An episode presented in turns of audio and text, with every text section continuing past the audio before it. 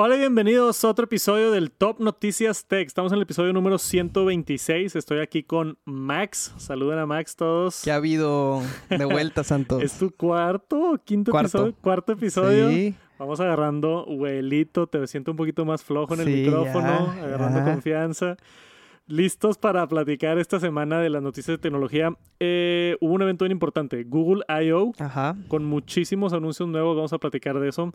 Vamos a hablar también de un desastre por ahí en Pelotón, que nada más sigue de bajada la empresa, desafortunadamente. Noticias nuevas de Apple y YouTube. Y me pasaste una nota bien interesante de Peter Thiel. Sí, vamos a ver qué onda. La leí fue de que qué pedo. ¿qué Mejor está la dejamos al final. la dejamos como sorpresa para el Sí. final, eso está muy buena. Este, y yo vengo regresando de vacaciones. Me fui de a Yosemite National Park. Sí, de cumpleaños aparte. Cumplí 30 años, entonces del TNT pasado a este me siento más viejo. Bienvenido al club. Bienvenido al club, tú ya tienes 30. Ya. Este, sí, sí, sí me pesó un poquito. Fue como que una... No sé, sentí como que empezó una etapa nueva de mi vida. Pues qué padre. Como que veo mi vida en tercios de los primeros 30 años y luego los siguientes 30 años que van a ser seguramente con de que mis hijos y familia y así y luego los últimos 30 años que es de que el retiro. Pero ya se acabó la primera etapa donde de que era joven y emprendiendo y haciendo cosas nuevas y diferentes. Entonces, veremos a ver qué me espera para esta. Pues esperemos que en este otro tercio también estemos con más TNTs. ¡Ah! Eso. El Max tiene ganas de hablar de tecnología. y Yosemite está hermoso, güey. Si tienes la oportunidad de ir, ah, no has ido, ¿verdad? No, no he ido. Yo nunca había ido y era uno de mi, estaba en mi bucket list, en mi Ujú. lista de cosas que quiero hacer antes de que me muera.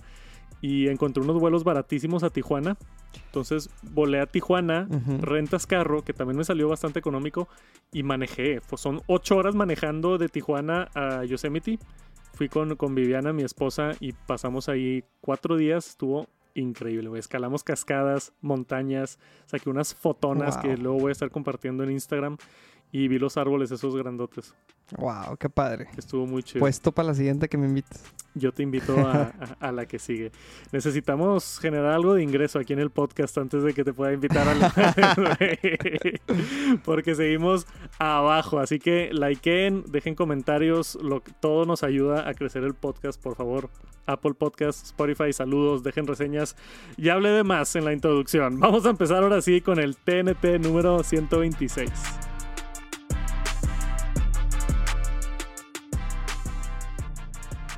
Y lo más grande que sucedió en tecnología esta semana fue el evento de Google. Es un evento anual que hacen casi todos los mayos y es el Google I.O. Más que nada es para desarrolladores. Aquí anuncian todos eh, sus softwares nuevos, el nuevo Android y Wear OS y todo eso y cosas nuevas con Google Search y demás. Pero este año tuvimos también anuncios de dispositivos. Está el Google Pixel 7a que se ve aquí en pantalla, el Pixel Fold y el Pixel Tablet. El Pixel A creo que es el menos interesante. Es nada más el Pixel del año pasado. La versión básica, ¿no? Ajá, la Ajá. versión básica. Le quitaron un par de cosas para que no cueste tanto. Eh, lo interesante fue que le subieron 50 dólares al precio. Antes costaba 4.50 y ahora cuesta 500 dólares. Entonces vi un poquito de gente enojada con eso. Y, y, y hubo algo mejor ahí de, de specs. Ah, sí, a, a comparación del 6A, agregaron carga inalámbrica que antes no Ah. tenía. Que yo uso carga inalámbrica todos los días. Cuando duermo pongo ahí mi teléfono. Pero fuera de eso, pues no sé qué tanta utilidad te agrega tener carga inalámbrica. Y pues avances en procesadores y cosas así basiconas. Internas. Las cámaras nuevas del Pixel 7 que están impresionantes. Pixel siempre ha tenido muy, muy buenas cámaras. Y la línea A, la línea económica, siempre ha Sí. sido de las más exitosas. Porque tienen muy buenos precios y son muy buenos teléfonos. Y yo creo que a este le va a ir igual. 50 dólares más, la neta, no, no es tanto. Y es, Es, un- la inflación de Estados Unidos, el dólar casi. yo creo que sí, güey. Con todo lo Sí. que ha sucedido y, y problemas de chips en la cadena de suministro y demás, o sea, no, no, no me sorprende. Hay rumores también de que este año Apple iba a subir 100 dólares los iPhones. El año pasado y no subieron y yo esperaría que este año sí suban porque llevan ya igual mucho tiempo y Ya. Sí, la tortilla está cara, güey. O sea, el, el Pixel yo creo que también. Eh, pero lo interesante fueron los otros dos. El Pixel Fold, el primer dispositivo plegable de Google, ya salió y ya está en preventa. Y el Pixel Tablet. ¿Qué sabes de lo de la tableta? ¿Viste algo? Pues vi que estaba un poco, está padre porque tiene su propio dock, donde tú puedes dejar la tablet, ¿verdad? Entonces te funciona un poco, yo, yo tengo un, un Alexa speaker, ¿verdad? Ajá. Te funciona más o menos como eso. Lo que vi que no me gustó es que no es un hub en sí. O sea, no lo puedes utilizar para, para conectarlo como si fuera Google Nest, ¿verdad? Ya. No tiene esas conexiones. Entonces es, Es que Google también vende una, un Home Hub, ¿o ¿cómo se llama? El Home Hub. creo. Sí, el Home Hub. Sí. Ajá. Este, entonces como que lo siento medio raro. En la gama de productos, ¿dónde va este? ¿Me entiendes? Porque está en medio del hub, está en medio de una tablet. Pero fuera de eso, me gustó mucho también el, eh, la propuesta de lo que te entregan contra el precio. Sí o no? Creo que está como en 4.99, ¿no? Sí, aquí abajo está el, no debe estar el precio, 649 Ah, euros. está en euros, No sé por ah. qué está en euros. no sé por qué esta nota está en euros, pero sí, como creo que como 500 dólares o Sí. 550 dólares, que está súper bien para una tableta. Eh, eh, las tabletas Android en realidad nunca han agarrado mucho vuelo, pero como es Pixel y como es de Google, siempre te dan una mejor experiencia de software más nativo, porque pues Google diseña el software y el hardware, por eso es como, como Pixel es el iPhone de Apple, este, esta tableta es como el iPad de Google. Sí. Este, que eso está muy chido. O sea, yo sí, sí, no sé todavía con lanzamientos en México, no sé si va a llegar esto. Los Pixels no los han vendido en México, entonces yo creo que no. Pero si logro conseguirla, me encantaría hacerle un video.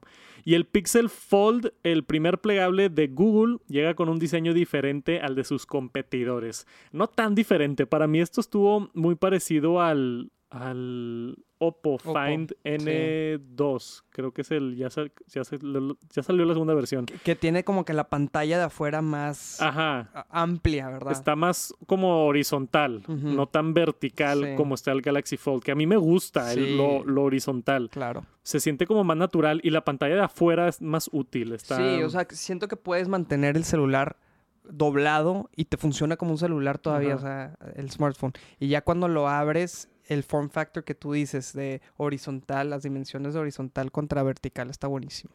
Y algo bien curioso que hicieron con el Pixel Fold fue que es el plegable más delgado y presumieron eso mucho. Fue que este es nuestro plegable y es el plegable más delgado del mercado.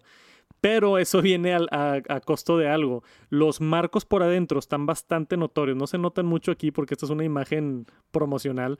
Pero si tú ves el Pixel Fold al lado del Galaxy Fold, o sea, el Galaxy está casi todo pantalla. Sí. Y el Pixel tiene unos marcos gruesos arriba y abajo. Y eso es porque mucho del mecanismo de la bisagra lo movieron a la parte de arriba y a la parte de abajo. Ahí están las bisagras. Ajá, para que no, o sea, están fuera de la pantalla, que es lo que hace que esté más delgado el dispositivo. Pero cuando lo abres tienes estos marcos grandotes que hubo mucha gente criticando. Es que cuando ves tú una imagen en Twitter por primera vez y dices, nah, tiene marcos. Pero si te pones a analizar el por qué y tomaron esta decisión para hacer el dispositivo más delgado y más práctico y cómodo, pues tiene algo de sentido. Y un poquito más de marcos, yo creo que al final del día terminas olvidándolos. También lo, la otra cosa que vi crítica, tiene muy buen procesador, cámara, todas las últimas especificaciones, pero cuesta 1800 dólares. Es lo que te iba a decir. O sea, ¿Vale la pena? Está. Uf, está más caro que el Galaxy Fold, o creo que cuesta exactamente lo mismo que el Galaxy Fold. Pe- Pero esta, por ejemplo, vi que tiene unos specs 120 Hz de pantalla de ambos lados. Sí. Tiene, es totalmente contra el agua, waterproof IP67. Sí. Eh, el Samsung, ¿cómo te salió en esos, en esos specs? Porque yo me acuerdo que la pantalla del frente no, no era. no- cuando nos enseñabas el Fold, cuando lo tenías, Sí. no- creo que no era este con un refresh rate así como tiene eh, este dispositivo. Creo que en el Fold sí es 120 Hz también, en el Fold 4. Creo que en el 2, no me acuerdo en qué versión lo agregaron, pero, pero creo que sí es. Lo que no, lo que, lo que no probé suficiente fue la durabilidad, porque Mm. nada más lo utilicé un mes y me lo llevo de viaje y lo uso de repente en el avión, pero ya no lo uso como dispositivo o sea, principal. El, Sí. el- todos los días abriéndolo y cerrando, qué tanto aguanta. La durabilidad es algo bien interesante de los dispositivos plegables. Yo no he tenido problemas con el Fold, pero como digo, lo usé un mes constante y lo, ahorita lo uso esporádicamente. O sea, en realidad no le he dado un uso así rudo. Habrá que ver qué tanto aguanta a comparación con el, con el Fold. Y seguramente Sí. va a haber videos comparándolos y todo, pero a mí también lo que me gusta de esto es que si Google ya sacó un plegable, significa que hay mercado. Yo siento que no lo hubieran hecho si no, si no hubieran estudiado de que, ok, hay mercado, si hacia, va hacia allá el futuro de los teléfonos inteligentes o no. Y yo creo que ya Samsung tiene, Oppo tiene, Huawei tiene, Google ya se metió ahí. Y están los rumores de Apple. Eventualmente yo creo que va a haber Apple también en unos años con su plegable y ya se va como a consoli- consolidar Sí. este nuevo... Uh, mírame usando palabras de, de hombre grande, güey, de hombre de 30 De años. 30 años. A consolidar este nuevo mercado de, de plegables, que está bien interesante. Ya quiero también llegar a una fase en donde ya también sea más accesible este tipo de productos. O sea, que bajen de precio. Sí, sí, sí. Es, la típica Sí. curva de que al principio lo- los que adoptan esta tecnología al principio sale mucho más caro y ya. Creo, creo que Samsung está haciendo algo chido con el Flip, el chiquito, Mm. que ya está en 900 dólares. O sea, ya está en un nivel donde cuesta lo mismo que comprar un iPhone. Sí. cuesta lo mismo que comprar el Galaxy S23 o lo que sea. Entonces ya está. El Fold y- todavía está muy caro, pero mínimo ya tiene una propuesta plegable más económica. Yo creo que va a avanzar mucho este mercado. Si logro conseguir el Fold de Pixel, les hago un video, una reseña en YouTube, pero lo dudo bastante. Y aparte de todos los dispositivos nuevos de Pixel, yo creo que lo más importante fue toda la... Vi un meme de, de cuántas veces dijeron IA en la conferencia, ¿no lo viste? No. Alguien subió, creo que fue The Verge, subieron un video de, de, de que AI, AI, AI, AI, AI. O sea, como... Un clip así todo Sí, reducido. un clip de como un minuto de mencionando inteligencia artificial, porque aparte de que está de moda, Google hace mucha inteligencia artificial. Y me tomaron el escenario, yo vi el evento y fue de que me encanta cómo todos quieren probar que ya estaban haciendo inteligencia artificial. Sí. Entonces se suben al escenario de que llevamos trabajando en inteligencia artificial 10 años. Desde el primer Google Search del 2000, no sé qué, tiene inteligencia Validar artificial. que ellos están en la punta Ajá. de la vanguardia acá. Y, y ahora ya vamos a mostrarles este, públicamente Sí. nuestra inteligencia en este nuevo sistema de lo de Bard. Siento y que hace eso. un año es de que, güey, tenemos que Ajá. agarrar la onda con ella en Sí, chinga, sí, sí, yo también. O, o al menos, o sea, sí les creo que estén investigando la tecnología, pero al menos de que... Era un proyecto aquí. Sí, de que ChatGPT explotó, necesitamos empaquetarlo con un buen marketing y enseñárselo al público para tratar de agarrar esa audiencia ahorita que está interesada en inteligencia Y así artificial. sale Google Bard. Literal. que hoy estuve, hoy estuve probando Google Bard porque ya está disponible en 180 países. México incluido. Antes no estaba, o sea, el día de ayer no te podías meter a Google Bard y ahora ya se puede, es bien sencillo. Con tu cuenta de Google entras a, creo que es bard.google, Google, ajá. algo así. O Si- si googlean Google Bard lo van a encontrar. Pero tú lo usaste y qué, qué pensaste? Pues el tema más fuerte es que todavía no tiene como que muy buena comunicación con el español. Entonces Sí. le, le hacía, le ponía cosas que hacer del trabajo, porque tienen un- como que le empujan mucho de que, oye, te hace también tus correos y todo eso. Y yo, Ajá. ay, qué fregón, ¿verdad? Sí. Este, ya le pido un query en, en español de que, oye, necesito que me pongas estas cosas. Y me respondió, todavía no sé español. y yo, no, sí. ¿cómo? Me sorprendió que anunciaron en el evento de que ahora aparte de inglés tenemos coreano y japonés. Y yo como que, o Sí. sea, sí hay mucha gente que habla coreano y japonés, pero hay mucho más personas que hablan chino mandarín. Sí. Español es de, las, es de los idiomas Ma- más, sí, más hablados más grandes del, del, del mundo. Entonces me- se me hizo curioso eso. No sé por qué no le y han como dado- tú dijiste, o sea, se me hace algo muy básico. Ellos tienen Google Translate, o sea, que, que no, que no saquen ya públicamente todos los idiomas. Está muy raro. Sí dijeron ahí de que en unos meses tenemos soporte para más idiomas. Seguramente viene el español pronto, pero funciona chido. Yo le estuve preguntando este, varias cosas también para probarlo y así compararlo un poquito con ChatGPT. Y está padre. Está padre también que le puedes picar eh, Google It y la información te dice de los artículos, de dónde sacó la información de, de fuentes de Google. Sí. Entonces, porque a diferencia de ChatGPT, ChatGPT te pone un mensaje. Yo no sé nada después del 2021. Pero Google Bard sí. O sea, Google Bard tú le preguntas de algo que pasó ayer y te contesta. Porque también utiliza este, Google Search para, para darte información. Que eso está muy chido. Y eso me gustó más que, que ChatGPT. sí. Pero no está tan inteligente. Me gustó más platicar con, con ChatGPT. Pero pues ahí van a ir avanzando. Lo otro bien importante que tengo aquí la nota de- directamente de Google es lo que yo creo qué es la, la versión correcta de inteligencia artificial, porque había muchas dudas si iba a desaparecer la búsqueda de Google con todo lo nuevo de inteligencia artificial. Entonces Sí. era, ChatGPT está reemplazando Google y a mí, a mí me interesaba saber cómo iba a responder Google a esto. Sí. Y se vio en, en, en Google I.O. ¿Quieres decir? No, no, no. Iba a comentar que creo que están tomando un paso súper bueno. Porque, sí. porque sacaron la parte ahora de integración de, de la máquina de Google de, de búsqueda. Le integraron el, el AI. Aparte le metieron muchas cosas. Uno que me gustó mucho. Hay un, un shout out para todos los usuarios de Reddit. Pero integraron ahora también una de Google Perspective. Que es solamente te da resultados hechos por humanos. Porque ahora va, va- Ah. a- acabas, ahorita con ChatGPT acaban de abrirse un chorro de resultados, artículos así, hechos por AI. AI. Ahora Google ya te da la opción también. Entonces como que están tomando en cuenta muchas de las, de las partes de, de IA que, que nos afectan en el día. Porque qué muchos cool. se dieron cuenta que muchas de las búsquedas de Google se, seguían de Reddit para que te vayas directamente al forum, donde un humano te está dando su perspectiva. Sí, no, e- el hack más grande de buscar es ponerle al final de tu búsqueda Reddit. Sí. O sea, yo le ponía de que cómo este, asar pollo y le pones Reddit al final y Sí. siempre de que salía y una conversación entera. de Sí, y eso, y hay un forum de cómo asar pollo y, y uno va a comentar de que pues yo uso una, una metodología de 13 horas y Sí, cosas así, sí. fans. sí. Está chido. Yo también uso mucho Reddit para, para, para búsqueda. Y, y en la otra parte, fuera de Google Perspective, es que ahora están integrando resultados de IA en Google Search. Sí, que eso es lo que yo creo que es el futuro. Está aquí en, en pantalla. O sea, no va a desaparecer Google Search y lo dijeron varias veces de que Google Search aquí está, este es Google Search mejorado, no, no, no, no vamos a quebrar ni nada. Porque pues la búsqueda es el fundamento de Google, es la razón por la que crecieron, es de donde sacan toda su información, es de donde hacen todo su dinero. O sea, todo el marketing que Los tienen con ads, Google sí. Es a través de el diccionario del internet que es Google. Todos utilizan Google para buscar cosas y así es como hacen su lana. Este es el futuro de, de Google Search, de la búsqueda. Te va a dar primero un resultado de con IA eh, A generativa base de Bard, ¿verdad? a base de, sí, de Google Bard. Entonces te da la respuesta. Si tú, si tú googleas, este, recomiéndame, no sé, un restaurante en Filadelfia de pizza.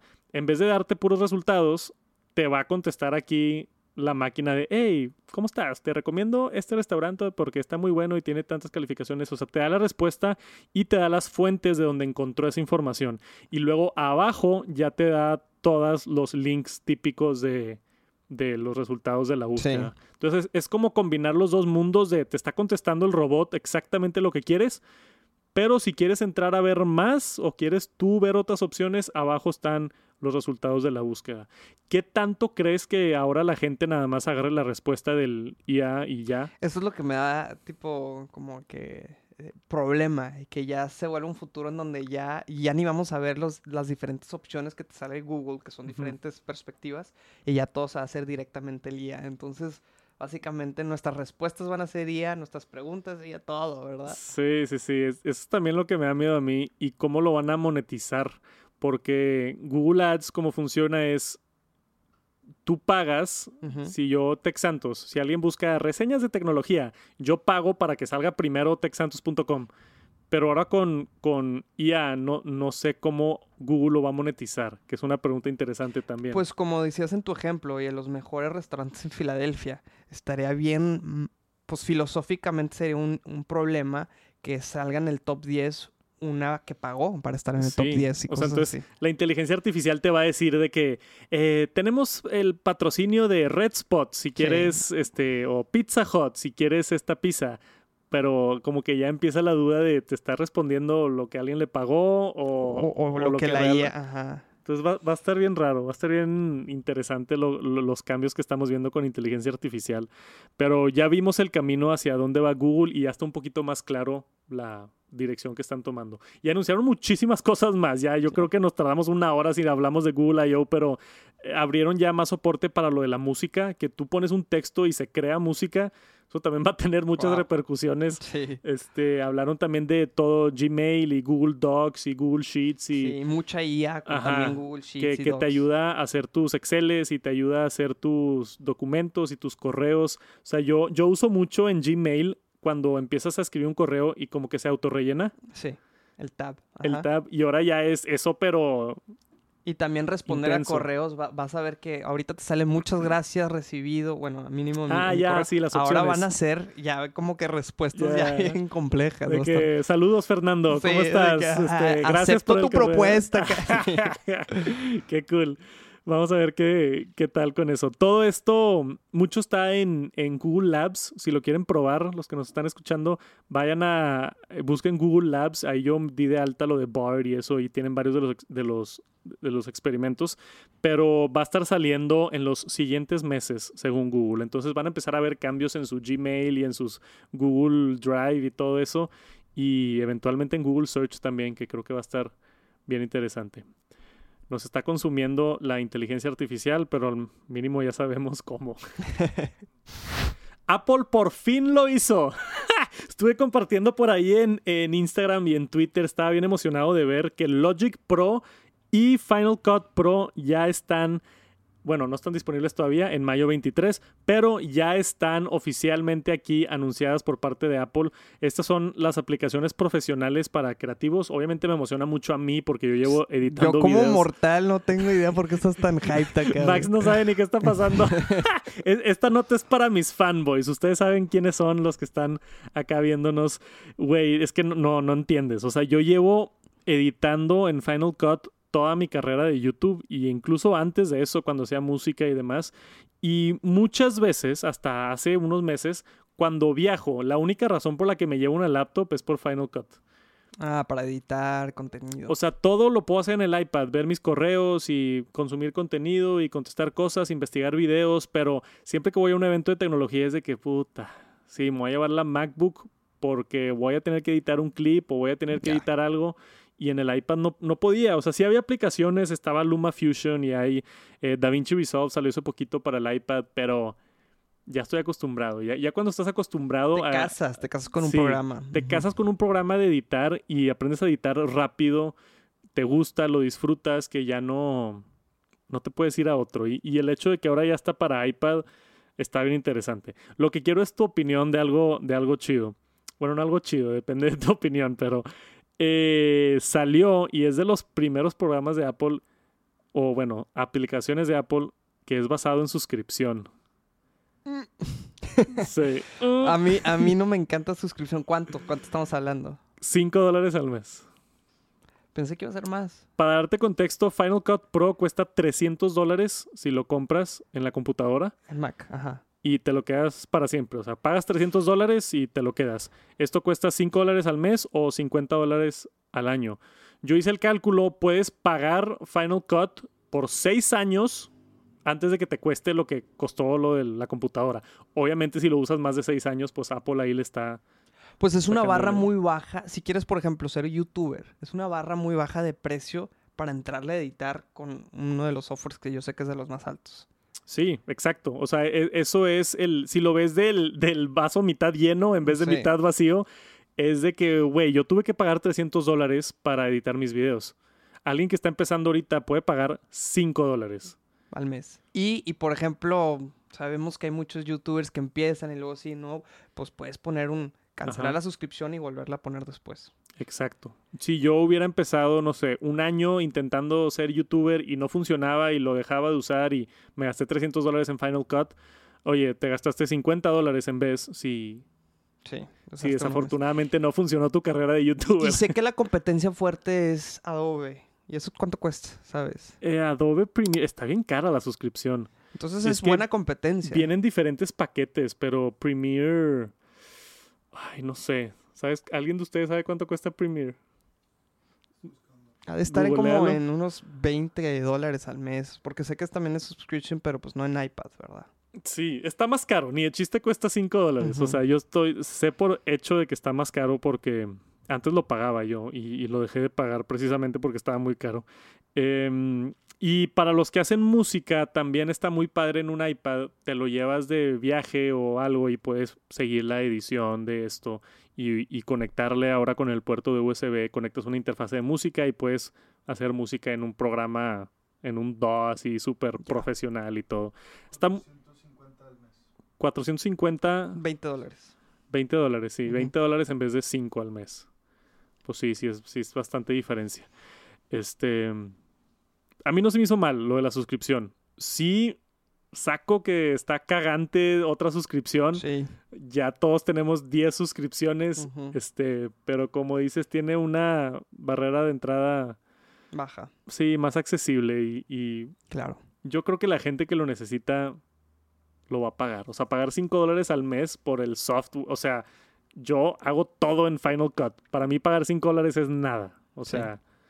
Pero ya veremos a ver, a ver qué tal. Y tiene funciones nuevas específicamente para Touch. O sea, no es como que nada más hicieron un port de la Mac al iPad. Ah, Le dieron funciones con el Apple Pencil. pen, Ajá, el Sí, pencil. específicas y puedes escribir en los videos Qué y se anima el texto y puedes quitar, tiene varias cosas con inteligencia artificial para detectar las escenas y quitar gente y demás. O sea, está, eh, está muy chido. Lo voy a probar y, y voy a hacer un video en, en Tech Santos, pero la, la nota es nada más, ya está anunciado y si utilizan Final Cut o Logic Pro, yo creo que con un iPad Pro ya vas a poder hacer absolutamente todo. Que es importante notar que el Final Cut solamente funciona en iPads M1 o después, básicamente M1 o M2. Si tienes un iPad de hace tres años o más viejo, desafortunadamente hay que, hay que comprar otro, que eso también es parte del costo. Ot- Otro costo.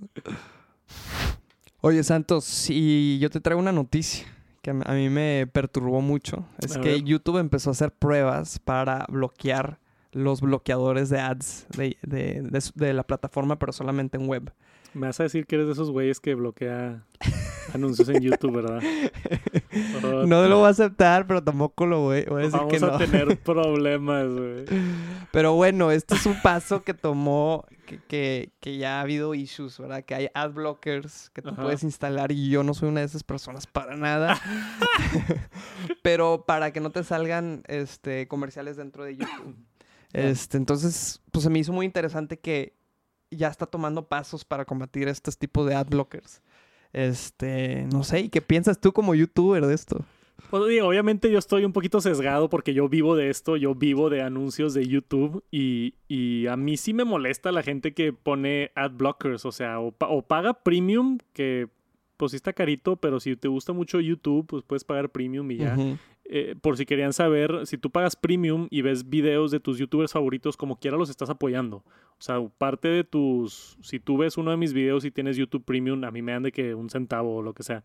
Este. Entonces sí apoyas a creadores con YouTube Premium. Si usas blockers, no apoyas nada. este. Y, y entiendo, son.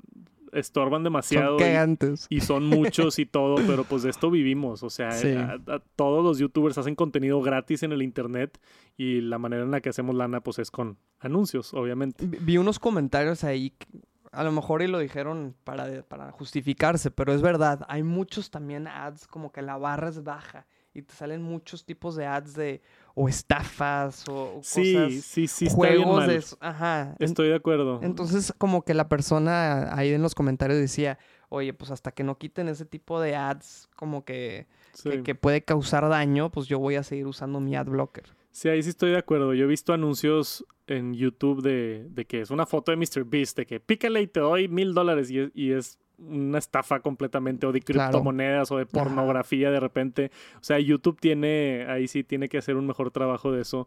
Y me sorprende que no hayan hecho esto antes.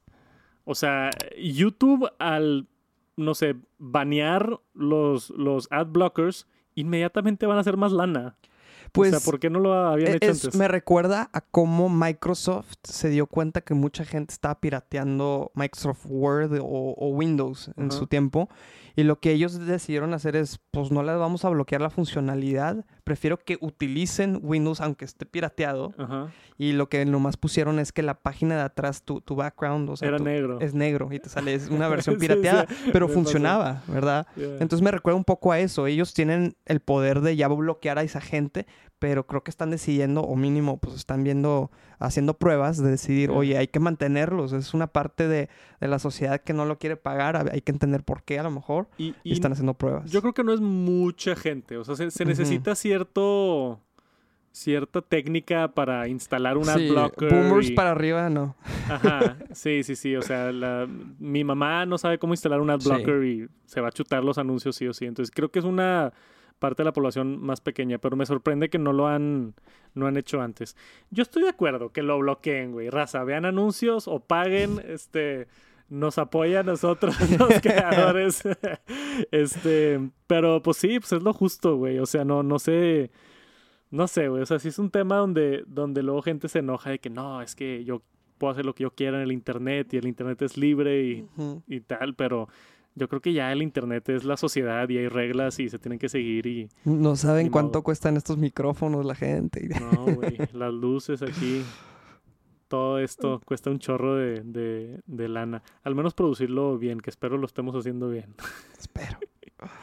Pero pronto ya no van a poder bloquear anuncios y yo estoy feliz.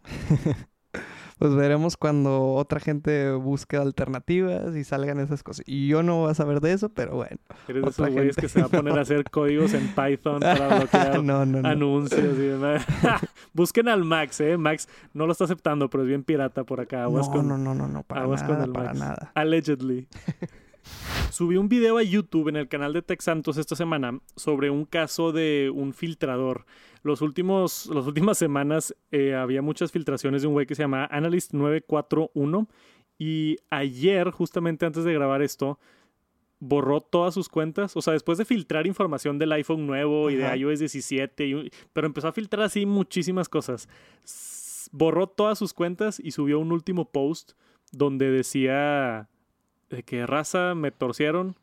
Este, Apple y mi hermana, que era mi fuente, que trabajaba en Apple, la van a despedir y estamos en problemas legales y me están persiguiendo y tipo un desastre.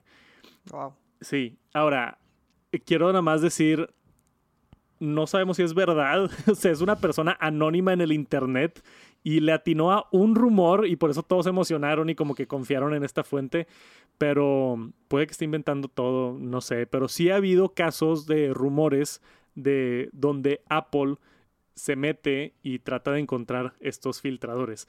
Como según este güey dice que lo encontraron a él, es que filtró información falsa.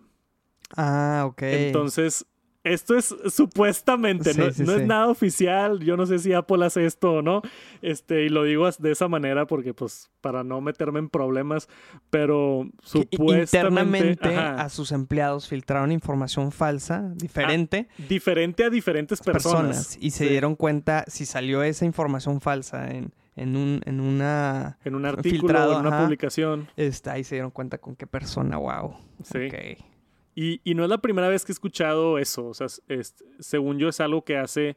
Que digo, que tiene lógica. Si Apple quiere encontrar quiénes son los filtradores, les está afectando su negocio, Claro. tal y tal, pues van a tomar las medidas para poder encontrarlos. Pero a mí lo que me dio mucha lástima, si es que es verdad esto de que, güey, que tu hermana pierda su trabajo en Apple. Seguramente tenía un muy buen... O sea, trabajar en Apple es bien pagado y... Y bueno, supuestamente las condiciones son muy buenas y todo. Y, y todo por... Por darnos información a los nerdos que nos interesa en Pero Twitter. ese es el tema, o sea, el que le estaba sacando. Nada, o sea, es- lo que se me hace bien raro. Pero le estaba sacando algo de, de o atención o era algo... Es que hasta, hasta ni eso, porque pues tienes que ser anónimo si eres un filtrador. Ajá. Entonces, sí se hizo medio famoso el güey, tenía muchos followers en Twitter, pero pues es anónimo, no, no es una, no es su cara, no es, no sé, a, a mí se me hace, y lo dije en el video, aparte de que yo hago muchos videos de rumores y todo, se me hace una estupidez arriesgar tipo tu vida Sí. y, y tu carrera por de que filtrar un par de datos interesantes del iPhone. No sé, a mí me agarró por, por sorpresa esta nota y, y se me hizo bien interesante y creo que es un tema de discusión importante porque también me dicen de que Santos, ¿y por qué haces tantos videos de rumores? A pesar de que el disfruto y me gustan y me hypeo con los rumores, constantemente son los videos que más tienen views en mi canal. Wow, ok. Cons- pero constantemente. No sé, hago reseñas, hago blogs, hago este comparativas, hago unboxings, nuevos lanzamientos, noticias, hago videos de mucha variedad y los de rumores siempre son los que más tienen views. Wow. Entonces, ¿qué, qué, qué te dice eso de la gente o del interés que hay por... Muchísimo. Por... Es, es como lo que estaba, estábamos hablando de Google I.O. Y, y hubo muchos comentarios de, oye, como salió un leak y, y fue un- una imagen muy de, de alta resolución del leak del Google Fold. Como que el resto, ya, ya el hype ya se había muerto, ¿sabes? Mucha parte del evento ya, ya. Entonces, o sea, la, la gente sí lo está buscando, está buscando, y más cuando es algo tan grande como el Google Fold. Está Sí. buscando esa información y, y si la ves se siente de que, wow, soy de los únicos que sabe esto y así. Pero sí afecta un chorro a las empresas y entiendo por qué están haciendo, pues buscando Sí. esas fugas Ay, de ay. información. Hay una línea donde yo creo que tener tantitos rumores ayuda porque crea como que hype para el evento y la gente se emociona y están más en los medios y gente está platicando y, y, o sea, siento que sí ayuda en ese aspecto, pero hasta cierto punto, ya cuando se filtra absolutamente todo y las imágenes Sí. promocionales y ya es como que, ah, pues, ¿para qué veo el evento? Ujú. Pero cuando, oye, se, se rumora que el nuevo iPhone va a tener una cámara periscopio por primera vez en la vida, de que, de que será verdad y de que va a estar chido, hay que ver el evento, a ver cómo lo presumen. Que muchas empresas estratégicamente hacen sus propias filtraciones. Muchas Sí, veces. también hay mucho de eso. También he visto reportes de que supuestamente Apple filtra cierta información adrede. Y no nada más Apple, muchas otras empresas hacen filtraciones para crear hype. Este, o para ver cómo reacciona el mercado. Sí. Si es un cambio muy grande, vamos a decir que yo soy Samsung y voy a subir el precio de mis teléfonos 200 dólares. Eh, pues dile aquí a un medio que sordo de que Samsung está pensando en subir sus precios. Y ven cómo reacciona el mercado y es de que, ah, de que no, mejor no. o- De que quién sabe quién sac- sacó esa, esa nota. sí, no esa sabemos, nota, no sí. sé, pero nosotros no vamos a subir precios, no sé dónde la escucharon. Sí, sí, sí. O creas esa expectativa de que se va a subir el precio y luego cuando llega el lanzamiento no subes el precio, entonces o, o no lo subes tanto como ah, Ajá, el leak. y haces pensar de que, ah, pues, pues el rumor era que iba a subir de precio y no subió, qué padre. Sí. Entonces también igual y también hay algo, no Sí, sé, yo, siento psicología. que sí, ajá, yo siento que sí hay así mercadólogos y marketers que hacen este tipo de cosas. Nunca vamos a saber porque las empresas nunca lo van a aceptar, pero yo creo que sí hay filtraciones así adrede. Y pues este pobre güey que supuestamente corrieron a su hermana y todo, raza, si tienen información corporativa de alguna empresa, no la filtren. y si sí lo van a filtrar, tengan muchísimo cuidado. O sea, hay filtradores famosos en el mundo de Apple como Mark Gurman o Kuo Ming-chi que llevan años haciéndolo, pero lo hacen de una manera bien cuidadosa, tienen múltiples fuentes, checan todo, protegen a las fuentes y hacen todo un esquema así para hacerlo bien que si te enteras de algo y lo pones en Twitter, güey, te van a cachar y te pueden meter a la cárcel y... Más si es información que tú tienes de adentro ya, tipo... es Sí, Sí, ahí. exacto, porque justo lo de Kuo Ming-chi y sus rumores, que es una analista de China, la mayoría de la información la saca de la cadena de suministro de- del iPhone. O sea, no es internamente de las oficinas de Apple, es de los güeyes que están construyendo el iPhone. De ahí se filtra y se filtra de los modelos 3D que le mandan a los, a los que hacen fundas y de, Ya, la render. como sí. que fuera de las oficinas de Apple, pero ya si es algo interno, pues sí les duele un poquito más y se entiende. Tengan cuidado con filtraciones, es todo lo que queríamos decir. Oye, Santos, y nota curiosa del día. Estaba viendo que Peter Thiel, que es uno de los multimillonarios de Estados Unidos, creo que fue de, de los cofundadores de PayPal, volvió a decir de que, oigan, yo me quiero preservar de forma criogénica mi cuerpo, este, para que en el futuro, si llegan a la tecnología de reanimar mi cuerpo, pues pueda ver el futuro. Este, pues me quedé pensando en esto y dije, oye, es buen, es buen punto. Es algo que ya había rumores que había hecho Walt Disney, ¿verdad? Este, ¿tú qué piensas de esto? Está loquísimo, güey. Suena como un supervillano. Sí. Y hay empresas que se dedican a congelar a gente. O sea, ya, ya existe. Ya, ya existe. El de los más de gama alta son 200 mil dólares. Entonces yo estando en los zapatos de, de Peter. Thiel, pues también haría lo mismo. Pero mucha gente lo que hace es cuando ya va a morir de vejez, es cuando ya dicen, ok, ya, ya congélenme. Y, el contrato que tienes con la empresa es que te va a cubrir X cantidad de años y el dinero que O sea, pagas. me vas a cuidar 100 años. Porque tienes que estar conectado como un refri. Ah, ya. O sea, no, no. No es nomás Te congelado. tienen y- que dar te mantenimiento. tienen que la cortar las uñas. No. De que, ¿cómo está Santos? Lleva 40 años congelado. Sí, es todo un tema y, y es un- la renta del edificio donde va a estar tu cuerpo y ya, ya Ya. tienen varios. Es algo bien, qué raro, ¿no? Está loquísimo, güey. Y más porque, si entiendo bien el artículo, todavía no existe la tecnología para reanimarte. No, no, no. Es, O sea, te están congelando de que, a ver. es una si- apuesta, es una apuesta. Ya. Pues no está nada mal, güey. Si tienes mucha lana y ya estás viejillo. Pero el tema es cuándo te congelas. Porque si te congelas a los 95 años y estás valiendo madre, pues y- te vas a despertar valiendo madre. Sí, porque, y aparte, también hacerlo muy, muy antes, de que a los 80, bueno, por inventarte algo, Ajá. imagínate de que, bueno, ya vas a tener que cerrar y dormirte y no te vas a volver a levantar a lo mejor nunca. Oye, es algo hasta medio filosóficamente así como Sí. suicidio, Te ¿no? tienes manches? que despedir de tu familia. Sí, y- sí, sí. Entonces, no, o sea, tienes que decidir cuándo te mueres. claro. Técnicamente. Y también tienes que apostar a ver si en el futuro te van a poder reanimar y volverte a ser joven mínimo. Ya. Es como la leyenda de que Walt Disney está congelado. Sí. Es un super rumor, pero no está Ah. confirmado, ¿verdad? No, cero confirmado. Pero pues ya está la tecnología. Entonces, si tienen Pues- 200 mil dólares para congelarte de forma criogénica, adelante. Me hace el refri al lado de Walt Disney. Sí. Está demasiado loco esto, güey. Yo, yo, la neta, soy bastante tecnólogo, futurólogo, no sé cómo se diga. O sea, si llega el punto donde algún día podemos descargar nuestro cerebro en una computadora, yo 100% lo voy a hacer. Cien- me, me vale madre si vivo 3000 años más. O sea, me da tanta curiosidad del qué va a suceder con la humanidad. sí. Eh, y digo, mientras cuando yo pueda autodestruirme, que tenga un switch de, de apagarme. ¿Y cómo vas a ver certeramente que sí la vas a tener? No sé, pero es un riesgo que estoy dispuesto a tomar. No sé si me congelaría por lo mismo de que pues, está medio raro despedirte de tu familia y que te metan al refri. Y, eh, eh, como que igual y prefiero 10 años más de vida ahorita a de que tal vez que me despierten en 100 años. Sí, tendría que ser como tú, ya, ya que digas una edad de ya estoy cansado, y a los 90. Sí. O descargar tu mente a una computadora y congelar tu cuerpo. Ándale. Los dos, lo mejor de los 100 dos años, mundos. ajá, y en 100 años, ya que pase, ya que avance la tecnología y, y inventen así de que células para quedarte joven siempre, regresas tu mente a tu cuerpo y quedas, Quedas al 100. quedas al 100. Jovenazo, de 30 años, ¿verdad?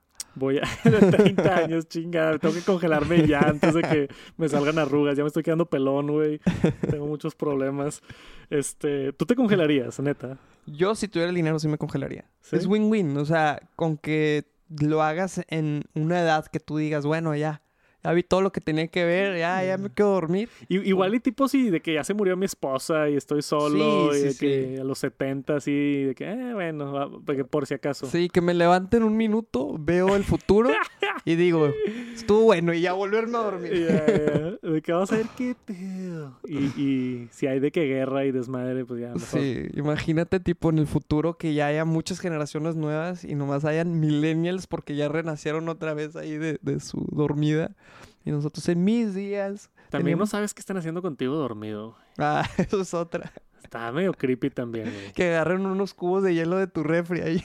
Sí, un vato de que para la coca y agarra ahí de que tu dedo y la madre. Está medio raro, güey. Que te saquen sangre o algo. Pues, ¿de qué te van a sacar sangre a ti? o sea, es que ya nos estamos yendo, nos estamos descarrilando mucho.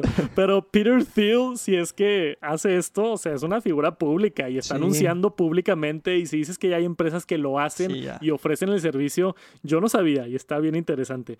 Y si se hace más barato, quizá en 50 años, ya que seamos ruquillos, puede ser una decisión Lo tomarás en consideración. a tomarse. Ya veremos el futuro. Los que nos están escuchando, ¿se congelarían o no? Y eso fue todo para este episodio del Top Noticias Tech en su edición número 126. Gracias por acompañarme otra vez, Max. De nada, Santos. Un saludote a toda la raza que nos está escuchando en Spotify, Apple Podcast. Ayúdenos con reseñas, likes en YouTube. Ya me llegamos a 30 mil suscriptores. Estamos de que a, a 500. Entonces, si no se han suscrito al canal de YouTube, tiren paro. Es gratis. Ahí abajo le pican suscribirse. Y, y ya, nos vemos la próxima semana. A Número sucede. 127, próxima semana. Ya está. Nos vemos. Peace.